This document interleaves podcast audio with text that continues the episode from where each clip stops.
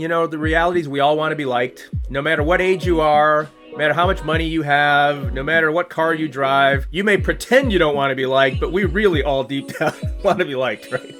And so if we already decide to like the people that we're meeting with, they're going to like us back.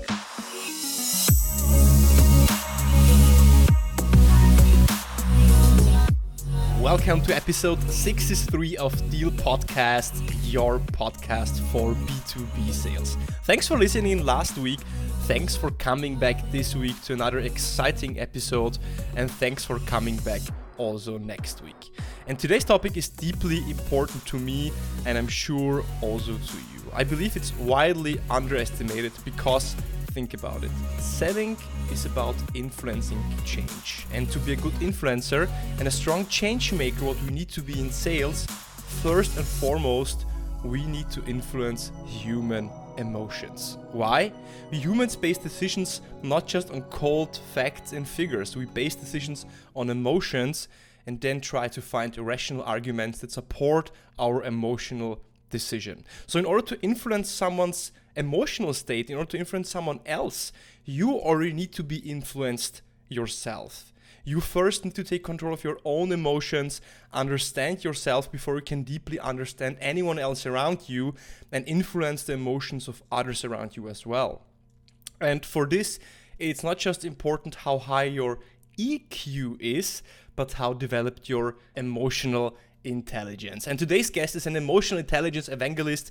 He has launched emotional intelligence training programs at multiple companies, which have impacted thousands of people around the world.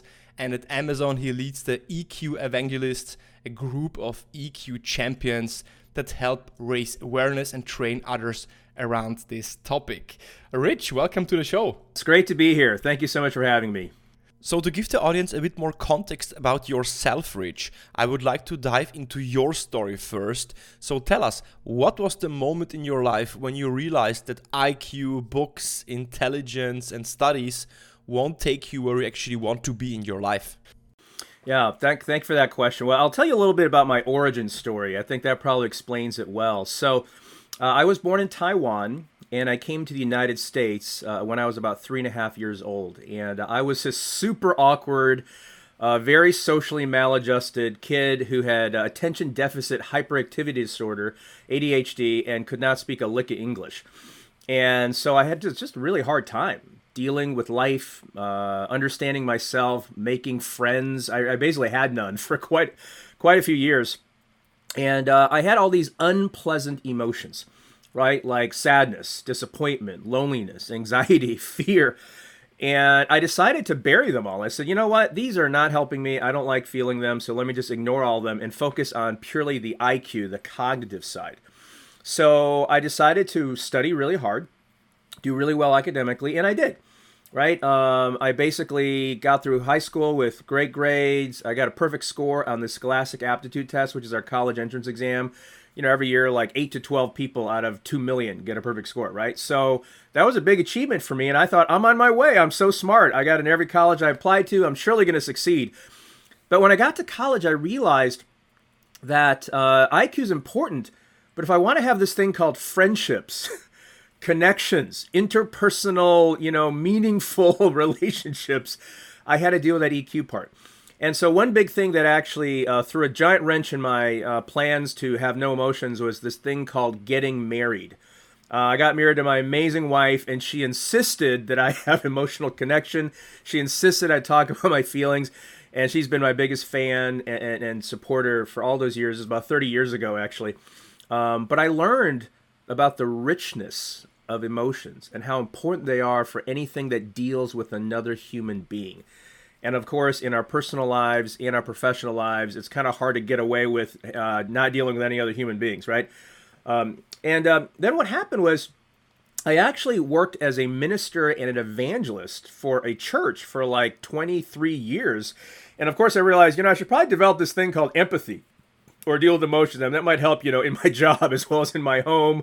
Um, and so I went on this journey of realizing, wow, I can develop these skills. I can grow. I read tons of books. I got lots of coaching and mentoring and advice and feedback.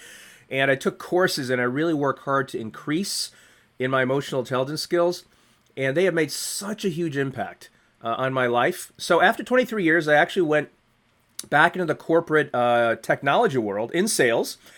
And I went to go work for a very well-known database company uh, here in the uh, Bay Area. And uh, and what I found when I got there was that all these other salespeople, especially the technical sellers, were really, really good at the technology part, but not so good at the interpersonal part. And because I had worked so hard in those areas, I wound up starting to teach them about things like communication skills, empathy, understanding your customer, really digging deep into what they're thinking and feeling. And it really elevated their skills. And I wound up becoming someone who was sort of a mentor and coach for all these other people. And the result was I actually got promoted multiple times, uh, you know, much more quickly than I otherwise would have thought, all because of that emotional, interpersonal connection and as you mentioned at the beginning, the ability to influence other people so that we can achieve our, our mutual goals. So that's my sort of story in a nutshell. And, uh, you know, happy to dive deeper into any, any parts of those as we continue talking. So it seems to me that you went through a lot of hardship and setbacks yourself before you actually realized, wow, I actually need to change something, and before you started your emotional intelligence journey. And my premise is that people only change when there is enough pain or when there is a strong enough reason to change, because change is always connected to some kind of effort, to some kind of energy. And that's why we need this push, that's why we need this maybe this setback that um, brings us to this uh, self reflection that we actually need to change. So is it with all of your students? Is it your experience that we need this in order to kickstart our emotional intelligence journey? Yeah, um, yeah, that's a really fascinating question. Um, I've actually had the privilege, I and my team of EQ uh, champions have had the privilege of training at over 100,000 people at Amazon over the past three and a half years. And we've had lots and lots of conversations with lots of different kinds of people. I'd say that everyone has their own journey uh, for how they develop these parts of their life. And of course, the emotional part is deeply personal. And um, but I would say that a, a large number of them do go through some challenging experiences in life because you don't actually work on anything unless you have a why. You know, the what is pretty obvious. You know, do this, do this. You know, work on this, work on that. But well, why would you put in the time? Why would you want to change anything? Why would I want to become more aware of myself? Why would I want to be more empathetic? You know, why would I want to um, have a, a, greater sense of motivation or uh, positivity, right?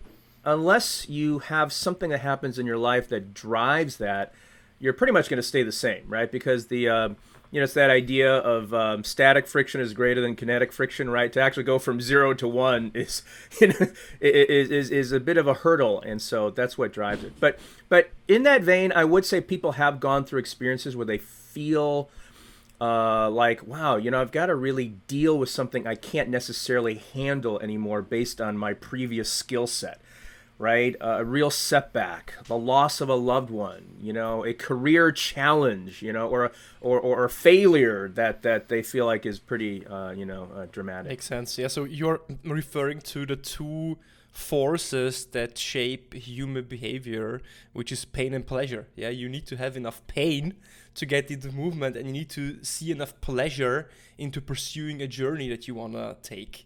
So it's always pain and pleasure. And you say challenges. Um, I would say sales isn't necessarily confronting you with life challenges, but daily uh, professional challenges. And this is where EQ comes in here as well. And one of your keynotes is called Emotional Intelligence for Customer Obsessed Success. So, customer obsession mm, and success means basically also sales. So, to un- unpack the topic, help me understand and also the audience what emotional intelligence means for you and why is it specifically from your perspective so important for customer facing roles?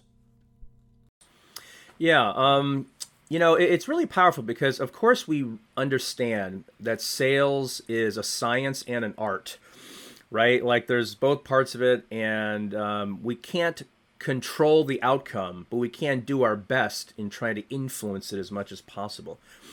And there are a few things that I think are really important, right? You said at the very beginning, uh, we really make decisions emotionally, and uh, and that's actually neuroscientific. That's not just a theory, right? They, the neuroscientists have actually done studies where the emotional center of the brain uh, actually wasn't functioning properly. And people literally could not make decisions because of that. I mean, they could actually talk through all the pros and cons, but they could not actually make the decision, even as simple as should I have chicken or beef when the emotional center is off. So, so the the actual decision really is emotional. Uh, and then, of course, Daniel Kahneman, you know, famously talked about the fact that we buy from those whom we like and trust, right? That we tend to want to purchase and do deals with people in those categories. So being likable is really important, and being trustworthy is equally important, right? You got to have uh, both those things going on. So the fact is, when it comes to dealing with other people, uh, the emotions are the foundation of any interpersonal relationship, right? Trust is a feeling, right? Liking is a feeling. And so if we can actually understand how to build those kinds of relationships, it makes a difference. And and you mentioned customer obsessed because at Amazon we have these you know leadership principles, right? And the main one upon which all the others are built is definitely customer obsession. Really, really thinking about customers, caring about their success, wanting to support them, you know, in, in their journey and doing everything we can uh, for that.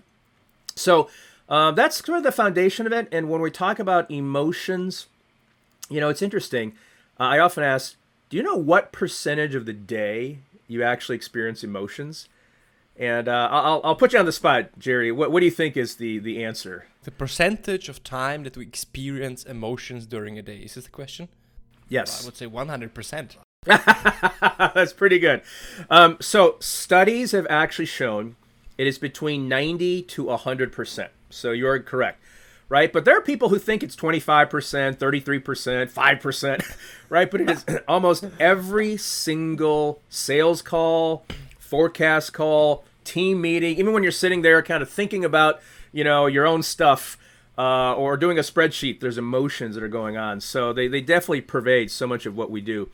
And Dr. Marc Brackett, who's the director of the Yale Center for Emotional Intelligence, has found that emotions impact our ability to pay attention, our decision making, as I already mentioned, all our relationships, our physical and mental health, and our performance and creativity. So it is basically impossible to get away from uh, the impact of emotions if we want to be a high performing salesperson or really high performing anything, right? So very, very uh, important stuff. Let's get a bit tangible here. So you, uh, before you mentioned, okay, so people will buy from you if they like you, trust you, and basically if if they like your product. So let's start with ourselves first. People need to like you. You need to be likable, and somehow they need to find you sympathetic, and they need to have the impression, okay, there is something in for them. There is some value for them. But what would be strategies if someone develop? Uh, let's say, okay, well, I say, hmm. I feel that I'm, I have a hard time developing relationships. How can I become more likable? How do I make other people like me? Yeah, that's a that's a really uh, awesome question because I've pondered that for my whole life. yeah, I mean, that, it, it's your story. It's when, your story of your life, basically. Uh, from yeah, it is. It is. Um, and you know, interestingly, as an immigrant from you know Taiwan, as I was growing up, my parents instilled within me a really strong work ethic and sense of you know grit and resilience and work hard and study and, and you know never give up. So you know a plus kudos on that. But they really didn't talk to me at all about the social skills because they didn't really understand it either right? They they were very chinese and didn't understand how to interact with this thing called you know the united states of america. Uh, and i grew up in illinois you know very very sort of uh, hometown american kind of place. So i've studied this a lot. So there are a few things that are really important. And, and and one thing I will say is it is absolutely possible to be more likable and trustworthy. There are specific things we can do. Uh, there are some skills. So, one of the things that's really important to be likable is really to be present. And that may sound super simple and obvious, but it essentially just means that you are paying full attention, right? You've decided, okay, this person's really important. I'm going to give full attention. I'm going to really listen. I'm going to ask questions, I'm going to engage, but I've basically decided to give 100% of my attention. And so, Daniel Goleman, who's one of the leading researchers in the field of emotional intelligence, if not the leading researcher, uh, he says that your attention is one of the most valuable gifts that you can give someone. And attention begins with intention. deciding that you're really going to be there. So, really, really important, right? Have you ever talked to someone, you know, maybe uh, back when we were in person, and uh, you're talking to them and they're looking around, they're looking at their watch, you know, they're clearly not interested in what you have to say. you're like, okay, what a turnoff, right? So, it may sound obvious, but that's really important. A few other things are things like uncovering genuine similarities. Uh, basically, if we meet people and we find that there's some things that we have in common, we instantly like each other quite a bit more. Right? Have you ever sat somewhere, uh, sort of just minding your own business, and then you see someone wearing maybe the, the cap or the jersey of your favorite sports team? Right? I live in San Francisco, so it's like the 49ers, right? maybe you're uh, visiting somewhere, especially if you're in a foreign, you know, somewhere else. Like maybe I'm in, uh, you know, Switzerland or something or Austria, and I see someone wearing a 49ers jersey. I'll be like, hey, 49ers are from the U.S. and you like the 49ers. I'll probably wind up having some kind of conversation with them. And um, uh, five seconds ago, we were total strangers. Now we're having this, you know, vivacious conversation about the 49ers. So, just an example of finding some similarities. And we can all uncover similarities. Now, are we all very different in many ways? Absolutely. But we're all uh, also very similar in many ways, and we can find those. It's it's something that really bonds us. So, very powerful way. The other thing is uncovering genuinely admirable features. Right? Uh, Dale Carnegie writes in his seminal book, you know, How to Win Friends and Influence People. He says, you know, if you have a chance to compliment people, why not? right? Like if you genuinely appreciate something, mention it. Right? Um, and here's the reality we face so much bad news all the time. We face so many negative things around us. When you meet someone who's willing to say something positive, it's like a breath of fresh air, right? And so when I meet people, I generally really try to say something nice, say something kind. And of course, it has to be genuine, right? You can't, you know, if you're faking it, it'll be pretty obvious. But I, I generally really try to see if I can say something that would be encouraging and admir, you know, for the other person about something that I admire or I appreciate or I think is great or cool. And uh, so, you know, I, I love this quote from Mark Twain. He said, I could live for two months off of a good compliment. And, uh, you know, it's really true, right? If we actually have those genuine things, uh, it can really make a, a, huge difference. So, so those are some things that I'd say. Um, and maybe just one more tip that some people, um, uh, you know, may not realize that if you decide to like them first, they are very likely going to like you back. That's just a part of human nature. Right? The fact is, you know, the reality is we all want to be liked. No matter what age you are, no matter how much money you have, no matter what car you drive, you may pretend you don't want to be liked, but we really all deep down want to be liked, right? And so if we already decide to like the people that we're meeting with, they're gonna like us back. A 95 plus percent chance. Um, and so when I meet people, I basically assume that I'm gonna like them, and I decide I'm gonna like them beforehand, unless they prove otherwise. Uh, now, a few people have proven otherwise that I should not like them, but you know that's pretty rare. really, really, really rare. Most people absolutely uh, support the idea that liking them w- w- was a great idea. So if we just decide to do that, it can make a big difference. It's so it's so funny to or interesting and revealing to listen to you because in essence you said three things. You said to be more likable, actually you need to be present, meaning you need to give the other person your attention. Second point, you need to look for similarities. So other would say rapport, responsiveness between two people. And the third point you said is basically give compliments.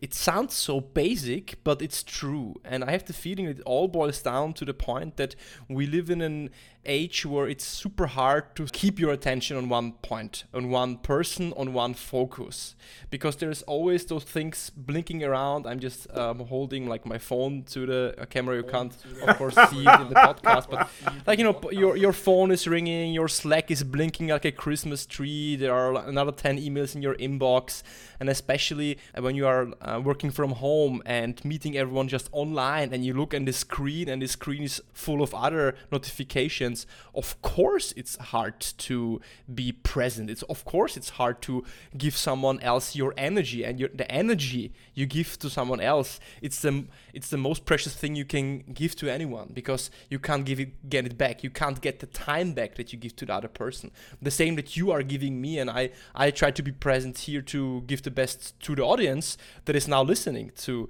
um, to this episode. So I feel it's a bit of a sickness of the age we are living in, and that's why I feel that EQ is is um, at the moment especially now so important to focus on and really just to share and create awareness around this topic.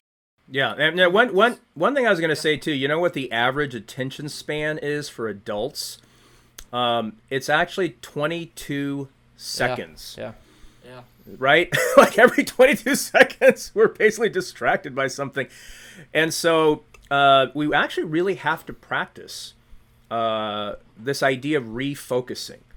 Right? Like focusing is uh, almost the easier part. Okay, I've decided to pay attention. But then 22 seconds later, we got distracted by something. We have to refocus and that's a skill and there's many ways to, to improve that but one of them is definitely mindfulness you know a lot of people do this idea of mindfulness focusing on your breath uh, is sort of one really simple way if you just do that a few minutes a day you actually wind up uh, some people actually call it attention training.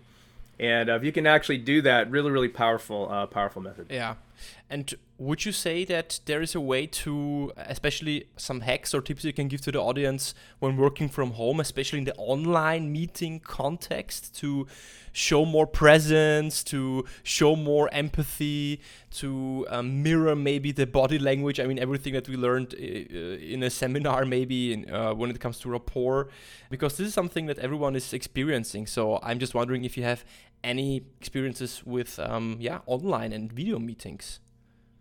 Yeah, absolutely. So I would say that the foundational things you do are similar to what you do in person, though obviously you don't have a lot of the spacing and you don't see the whole body and all that stuff, right? Okay, there's some things missing. A lot of people talk about that part.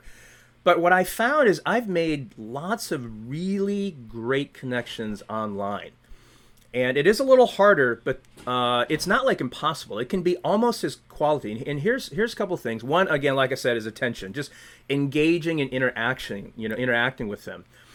Um, the second is, uh, you know, it may sound really, really kind of obvious and practical, but if you're going to be on camera, things like having good lighting so they can actually see your face, you don't look like a dark, you know, image. Um, and uh, and then framing yourself well, right? Like you want to actually have this thing called a medium shot, where you can see basically your upper torso and your and your head and you can see the hands. I found that basically if you can use your hands, they are actually the thing that helps you express things more and allows you to engage more with the audience. And I'll say one more thing is that your your voice actually is incredibly powerful. A lot of people keep talking about you know, uh, uh, basically sort of visual cues and body language and all that stuff. And here's the reality most people can't decode body language well anyway. so we've talked so much about it. You know, we're not like Paul Ekman or, you know, like, oh, well, what's he thinking? Because his hands are this way. Most people have no idea, to be honest. What actually most people cue off of, based on research, is the tone of voice. The tone of voice is actually generally much easier to decode than, say, you know, uh, they're folding their arms, they're scratching their head, you know. And so if we actually use a, a good tone of voice, enthusiastic, like I'm actually excited to be here with you, curious, hey, tell me more about that. I, I'd really like to hear a little more about that story. That's fascinating. You know, interest. Wow, that is that is really amazing. Uh, I, I'm really blown away by that statistic. Like those kind of things actually help you engage with people and build that connection. Um, they, uh, researchers have actually done this thing where they, believe it or not, found that when people just talked on the phone and they could only hear the voice, they actually were better at being empathetic and understanding the other person's emotional state than when they actually saw each other face to face. So there is research out there about that. So paying attention to, to the, the vocal uh, quality and then, you know, really deciding what kind of uh, energy do I want to uh, actually project can make a huge difference. Yeah, yeah, it's, it's incredible, like how many cues and subconscious things uh, we can actually use, but we are not using. And you mentioned uh, one word which yeah piqued my curiosity, which is showing interest. And what I see with a lot of salespeople today, what they are maybe not doing as good is that they are eager to talk about their own product. They try to pitch, they try to jump into solutions, try to pitch uh, features and benefits. However, we know that people buy for their own reasons and not because of our reasons. So, um, what would you suggest to someone that wants to increase his empathy and way of thinking himself into the other person's shoes and this perspective taking part, which is, I feel, one of the most important skills uh, in sales? Yeah, and I'm really glad you brought that up because I would say if I were to pick one singular skill that is most important above all other skills in sales, it is what you just mentioned. It is the ability to understand the other person's perspective. Because without that, you literally have nothing, right? It's it's basically like having a map and you you may know where you are, but you actually don't know where the other person is. How are you going to find them? right? If you want to meet up with them sort of, you know, emotionally and, and, and intellectually, you have to know where they're located. And so the map is useless, and even your geolocation is useless unless you know where the other person is. So that's the idea of perspective. Uh, and, and, I actually call it seeking. And, um, and that's from Adam Grant, who's a really well known Wharton uh, professor. I call it perspective seeking after him. He came with this idea because it's not just necessarily assuming you know what the other person's thinking or feeling, but it's really trying to find out it's seeking their perspective and testing your hypotheses. But I'll give you uh, really some some some sort of key things. It's essentially asking questions until you understand what they are thinking and feeling. Right? Um, research done at the INSEAD School of Business found that when you understand both what they're thinking and what they're feeling, uh, it leads to uh, more sales, better outcomes in negotiations.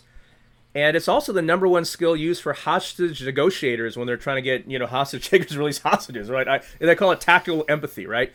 Um, but essentially, it's just asking questions. You know, it's using common phrases like, hey, please help me understand. Or can you clarify this point? You know, and then reflecting, right? Hey, so it sounds like you're saying this, or it sounds like you're experiencing that, or it sounds like you're feeling this, right? It's basically this back and forth. And uh, really, expert salespeople spend most of their time doing that because then you know what directions to take and what directions to give the other person. Right? One of the most annoying things about sales is when I've encountered salespeople and they start launching into the, you know, 10 different benefits of their product. And frankly, I don't care about nine of them.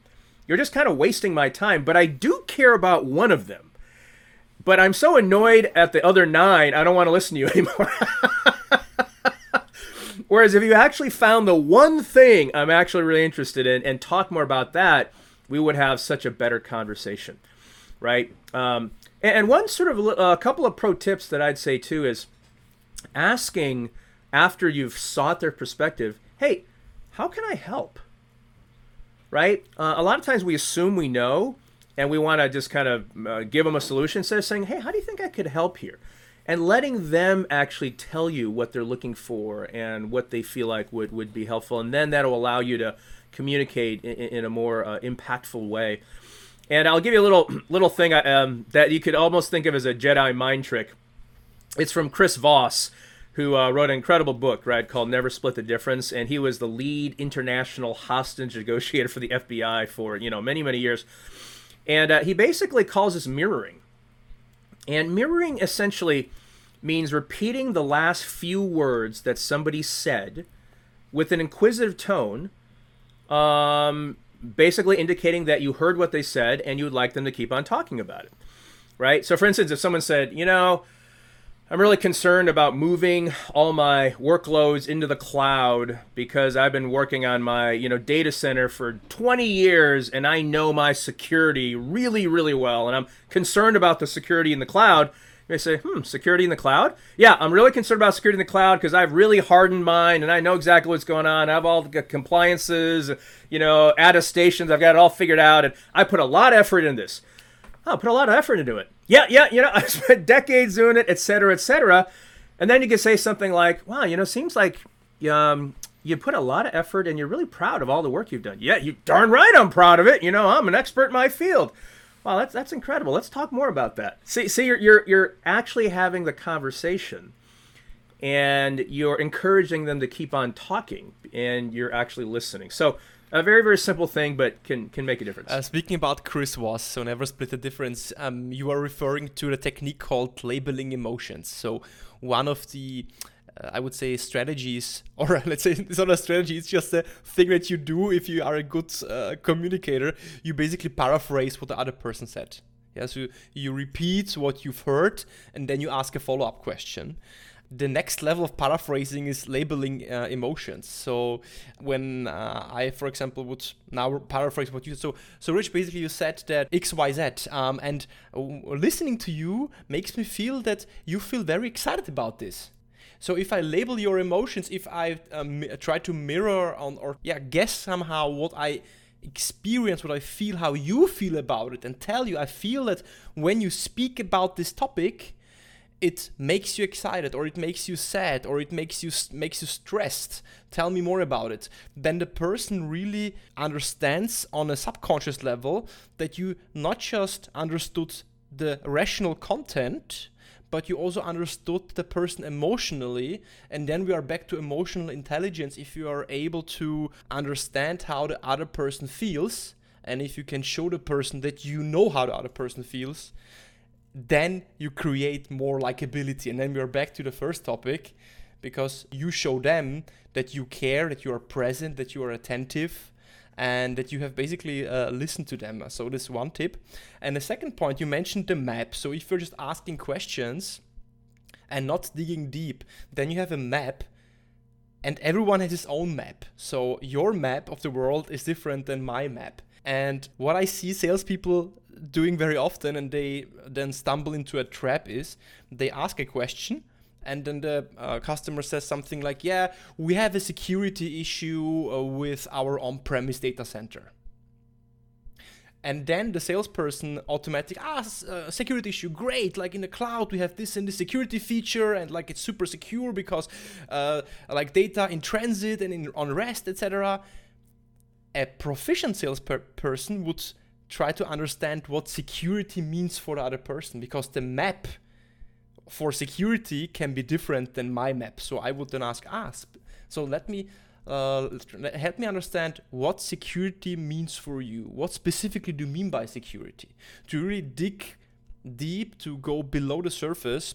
And it's also, again, like showing your uh, presence and really listening and not just trying to listen to interpret, but listen to understand. Because I often feel that we listen and then we hear something and then we interpret and we always interpret our own worldview but our worldview is our unique one and we need to understand again the perspective taking that you were mentioning the other person's worldview. So uh, fascinating topic. Anything that you wanted to share? I don't know if, if you wanted to comment on that you're looking you're looking very attentively to me, Rich. I, I love how you summarize that. That that was great. I think those are really good points. I mean, there's that that mirroring with the you know sort of words. There's the labeling in terms of the emotions, and and, and you summarized it well, right? It's again understanding what they're thinking and what they're feeling right? And, and, I will say this that you know, sort of once people uh, who are in sales get proficient at the thinking part, uh, that's good.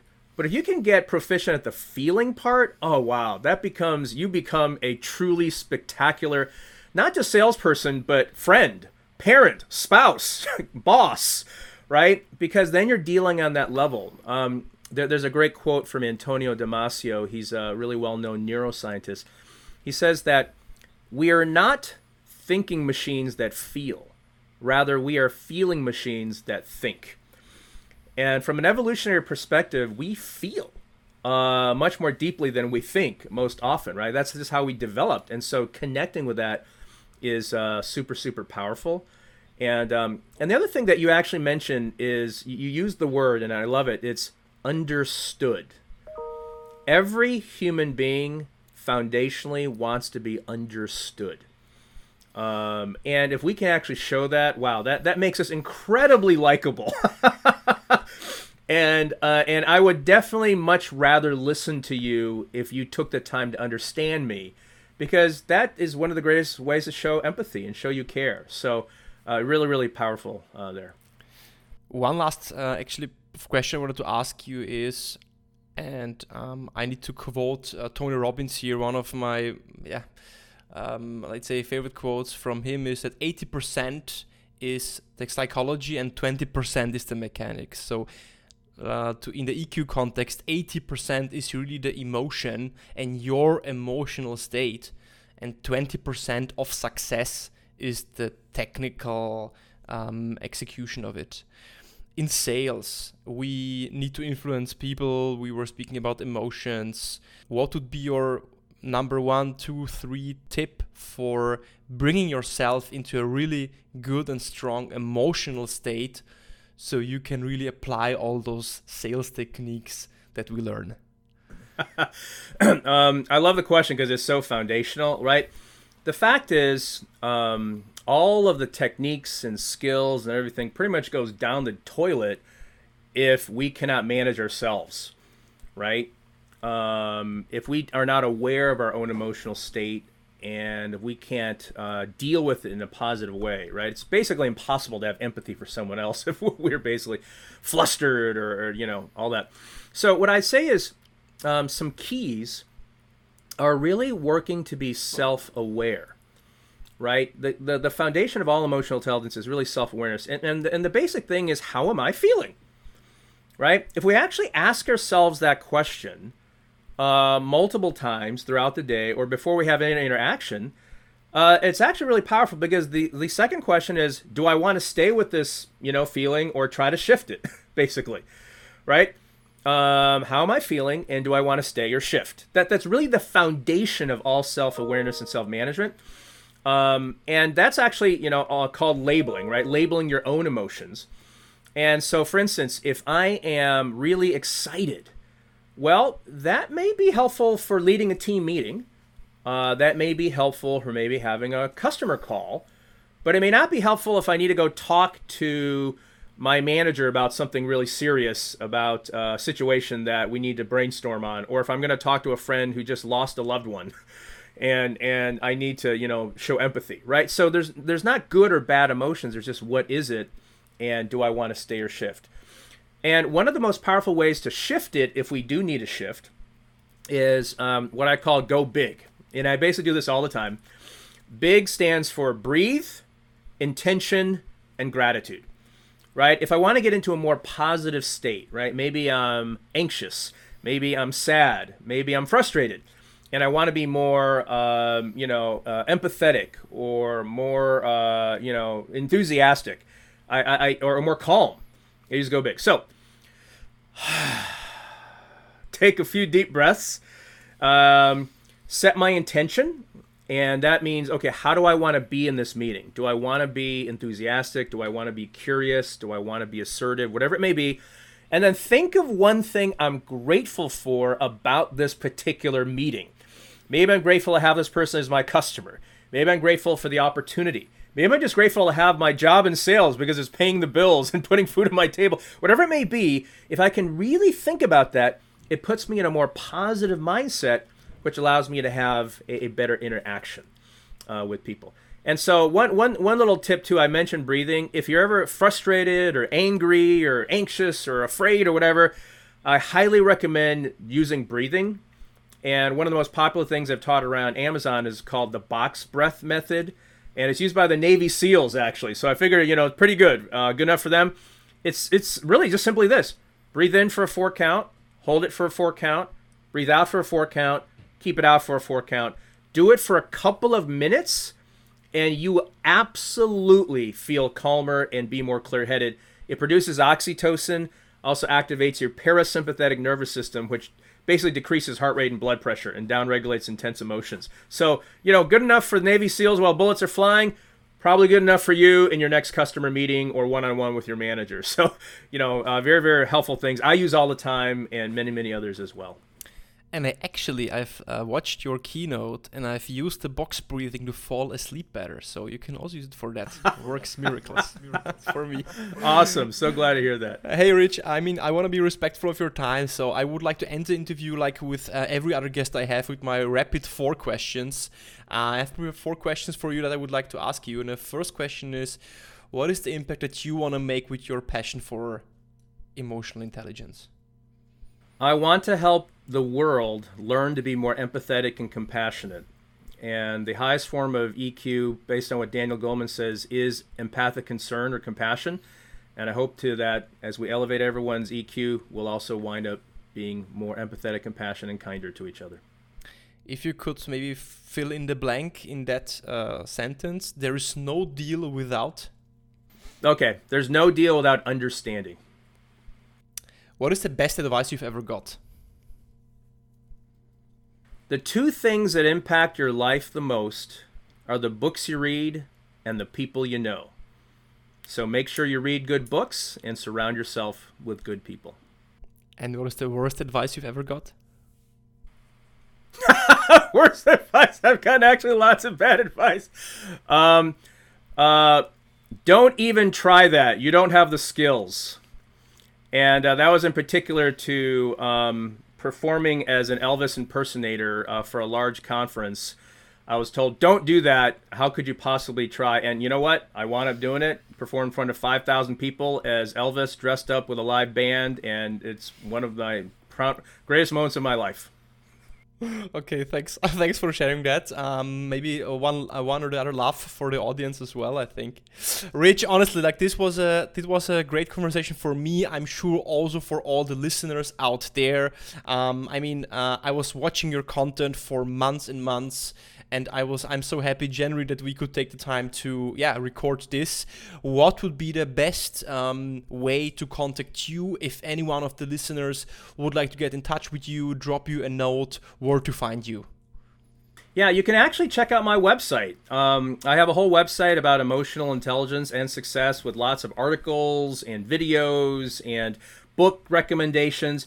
It's richardhua.co. So R I C H A R D H U A, you know, my full name, dot co. Check it out, and you can also email me via my website. Cool. So I will um, link this also in the show notes below. So click in the show notes and then you will find Rich's website and you can find out more about his content, about book recommendations and all his contact information. Rich, it was a pleasure speaking with you and I hope to catch you soon.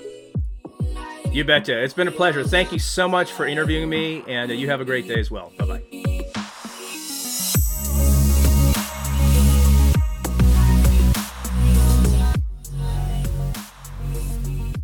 Wasn't this a spectacular conversation with Rich? I mean, there was so much content, so many pearls, so many valuable insights for you in it that it's really hard to summarize. But the main three points really work on your emotional intelligence and to be more likable, to be more trustworthy, to think yourself into, into the other person's shoes, and to really be that perspective taker that you need to be in sales. Really work on showing your presence. Be full in and show the person, give the person your full attention. Secondly, look for similarities, look for rapport, look for what you have in common and build around the relationship around that. And last but not least, compliment people. Really have that habit of telling something nice about the other person and they will sure like you back. If you haven't done so, follow me on Apple Podcasts, follow me on Spotify, leave a review, leave a comment. I would highly appreciate it because I want to get better every time. Just a little fraction the same it is for you in sales. I hope you have a nice week. I hope to catch you soon back again at Deal Podcast. Enjoy.